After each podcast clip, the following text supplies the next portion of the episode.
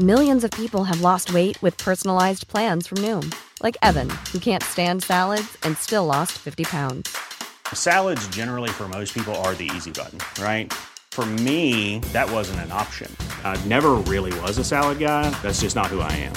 But Noom worked for me. Get your personalized plan today at Noom.com.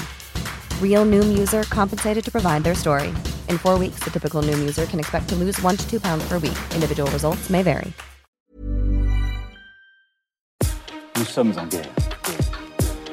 Moi, moi, je, personnellement, je m'étouffe. Accélère Accélère Ils sont aux ordres du pognon Faut laisser la star tranquille.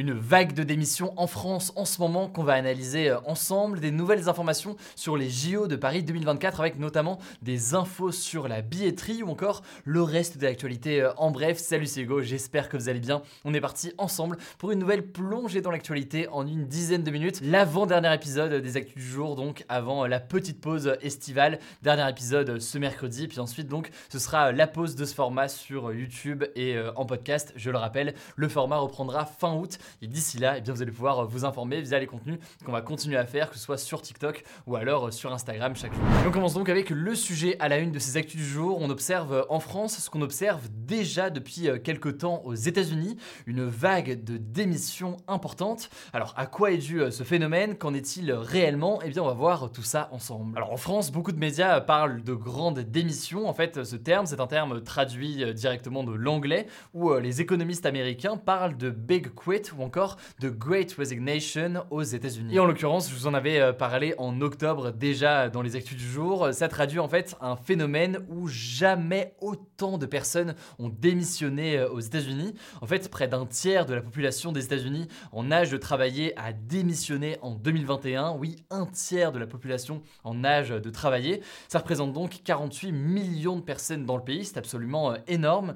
Et cette dynamique persiste en 2022 puisque ça fait 12 mois consécutif que plus de 4 millions de démissions sont enregistrées euh, chaque mois dans le pays. Et c'est un record tout simplement euh, depuis plus de 20 ans. Et si je vous en parle aujourd'hui, c'est parce que euh, cette tendance du hausse du nombre de démissions commence à arriver aussi en France. Alors on n'est pas sur les mêmes ordres de grandeur, mais tout de même, près de 470 000 personnes ont quitté leur CDI en France entre janvier et mars 2022, selon les chiffres du ministère du Travail. C'est tout simplement du jamais vu et c'est supérieur de 20% à la même période en 2019. Or, eh bien, cette tendance pourrait euh, continuer à s'accentuer car euh, beaucoup de Français songeraient euh, en ce moment à démissionner et c'est particulièrement le cas des jeunes. En effet, selon une étude de la Confédération des petites et moyennes entreprises, eh bien, c'est 42% des moins de 35 ans qui réfléchissent à démissionner dans les 12 prochains mois. Alors, comment expliquer une telle hausse de démission et surtout, bah, que recherchent ces gens qui quittent leur travail? Alors, la première raison, c'est des réflexions générales dans leur rapport au travail. Aujourd'hui, il y a de plus en plus de personnes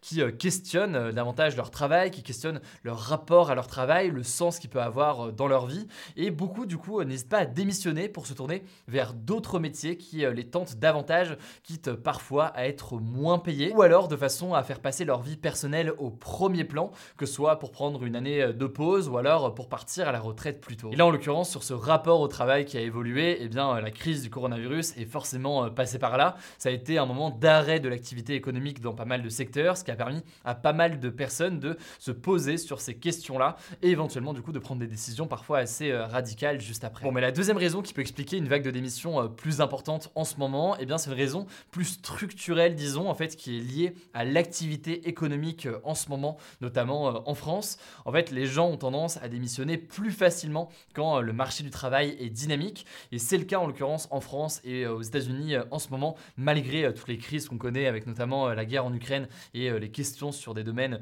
euh, clés comme par exemple euh, l'énergie. Tout de même, en France, 700 000 nouveaux emplois ont été euh, créés dans le pays depuis le début de la pandémie de Covid. Et le taux de chômage a tendance aussi dernièrement à reculer. Tout ça eh bien, peut pousser davantage les personnes à quitter leur travail pour en rejoindre un autre. Or, ce type de contexte en général est favorable donc aux démissions et aux changements de travail. C'est quelque chose qu'on observe pas mal. C'est d'ailleurs souvent une opportunité pour eh bien, certains salariés d'aller essayer de chercher euh, des meilleurs salaires dans une autre entreprise. Et en quelque sorte, dans certains cas évidemment, c'est pas dans tous les domaines et pas dans toutes les situations, loin de là. Et bien ça peut amener certains salariés à être en position de force face aux entreprises qui cherchent à recruter, notamment dans des domaines où les profils sont très très qualifiés, donc que les entreprises cherchent beaucoup à recruter. Alors pour autant, selon Mathieu Plan, qui est économiste à l'OFCE et qui était interrogé cette semaine dans le journal du dimanche, faut relativiser quand même l'ampleur de cette grande démission en France par rapport aux États-Unis. En effet, le marché du travail français et américain n'est absolument pas le même. Les démissions sont quand même beaucoup plus euh, courantes et même beaucoup plus dans les mentalités aux euh, États-Unis. Par ailleurs, eh bien, le système social et de retraite n'est pas le même euh, en France. En France, le code du travail non plus n'est pas le même. Bref, tout ça peut expliquer une ampleur plus faible du phénomène en France. Bref, pour résumer, il est encore exagéré de parler de grandes démissions en France, mais tout de même, c'est une tendance qu'on observe un petit peu dans le pays en ce moment, notamment après la période du coronavirus. Donc intéressant de se pencher sur ce sujet économique aujourd'hui. Je vous mets des petits liens comme d'habitude en description si vous voulez prolonger le sujet. Allez, on poursuit avec les actualités en bref et on commence avec cette première information. On va parler des Jeux Olympiques de 2024 qui vont donc se dérouler à Paris, qui débuteront dans deux ans tout pile. Ça débutera le 26 juillet 2024 et à cette occasion, eh bien, le slogan officiel de l'événement a été dévoilé. Alors attention, roulement de tambour, le slogan, eh bien, pour ces JO, ce sera ouvrez grand les jeux. N'hésitez pas à mettre une petite note sur 10 dans les commentaires euh, sur YouTube pour euh, ce slogan. En tout cas, à cette occasion et à deux ans du coup euh, des JO, eh bien une réunion présidée par Emmanuel Macron a eu lieu ce lundi et on a eu quelques informations sur la billetterie. les billets iront de 24 euros à 950 euros et parmi ces billets, eh bien 400 000 billets seront achetés par l'État et distribués aux jeunes, particulièrement les moins de 16 ans. Sachant que des billets seront aussi distribués à certains fonctionnaires, donc des personnes qui travaillent pour l'État pour votre information euh, aussi, les ventes commenceront par une forme de tirage au sort à partir euh, de fin 2022. Je vous en reparlerai euh, du coup dans quelques mois dans les actus du jour. En tout cas, concernant ces JO de Paris, eh bien, je voulais vous partager un chiffre qui est assez intéressant, qui est sorti aujourd'hui, au lendemain donc de cette réunion. Seuls 26% des Français se disent intéressés par les JO de Paris. 47% des Français même se disent indifférents vis-à-vis de l'événement. Voilà donc pour ces chiffres qui vont tout de même, vous l'imaginez, évoluer forcément à l'approche des Jeux et d'ici 2024. On continue avec une deuxième actualité euh, en France. Le ministre de la Santé, François Braun, a annoncé l'ouverture d'un centre de vaccination à Paris contre la variole du singe. Alors, euh, près de 200 vaccinations euh, vont être réalisées chaque jour dans ce nouveau vaccinodrome, comme on l'appelle. L'objectif, c'est notamment eh bien, de permettre la vaccination des personnes homosexuelles qui ont plusieurs partenaires, puisque c'est une catégorie parmi d'autres de la population qui est davantage touchée par la maladie euh, en ce moment. Euh, je le rappelle, cette maladie se transmet euh, notamment lors de rapports sexuels. Or, et eh bien, cette catégorie précise de la population a tendance à avoir en moyenne davantage de relations euh, sexuelles avec euh, plusieurs euh, partenaires. Cela dit, évidemment, c'est une maladie qui peut toucher absolument tout le monde.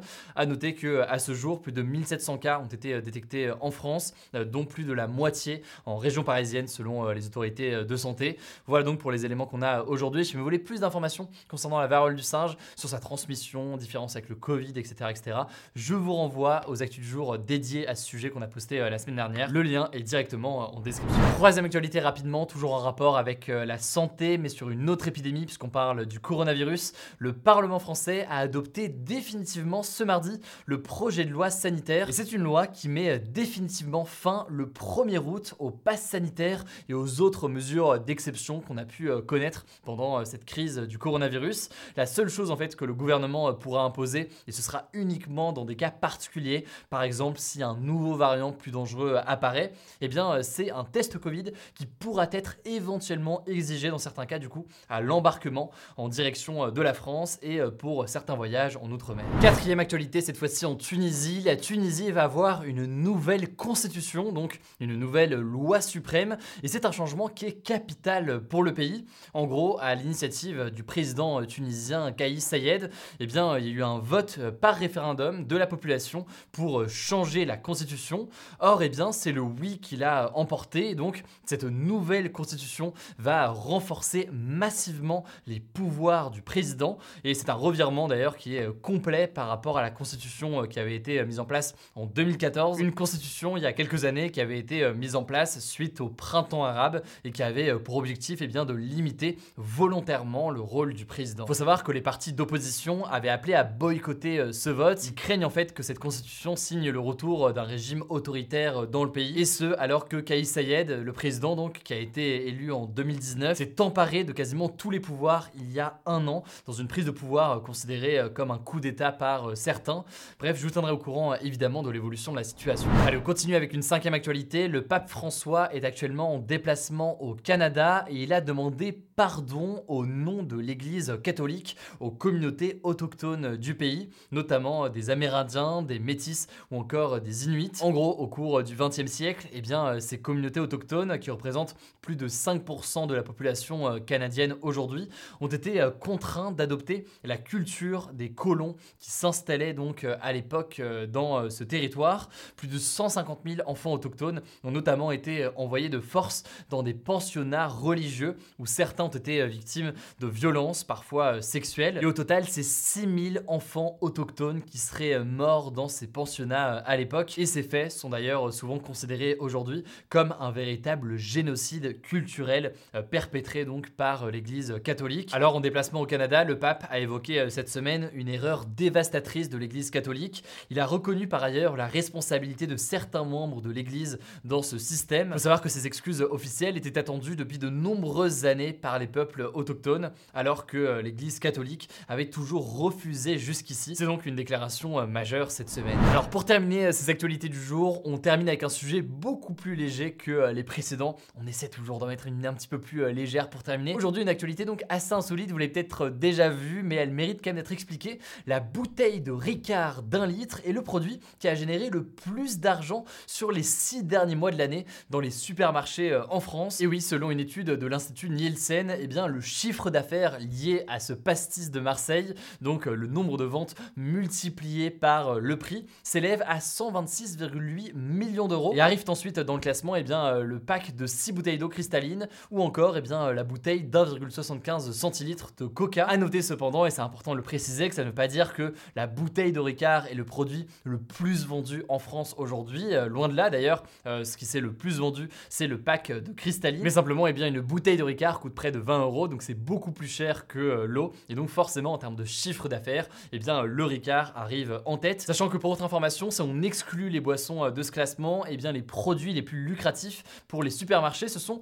le Nutella suivi d'un fromage, en l'occurrence le fromage Caprice des Dieux. Voilà, c'est la fin de ce résumé de l'actualité du jour. Évidemment, pensez à vous abonner pour ne pas rater le suivant, quelle que soit d'ailleurs l'application que vous utilisez pour m'écouter. Rendez-vous aussi sur YouTube et sur Instagram pour d'autres contenus d'actualité exclusifs. Écoutez, je crois que j'ai tout dit, prenez soin de vous et on se dit à très vite. Mom deserves the best, and there's no better place to shop for Mother's Day than Whole Foods Market. They're your destination for unbeatable savings, from premium gifts to show-stopping flowers and irresistible desserts. Start by saving 33% with Prime on all body care and candles. Then get a 15-stem bunch of tulips for just $9.99 each with Prime. Round out Mom's menu with festive rosé, irresistible berry chantilly cake, and more special treats. Come celebrate Mother's Day at Whole Foods Market.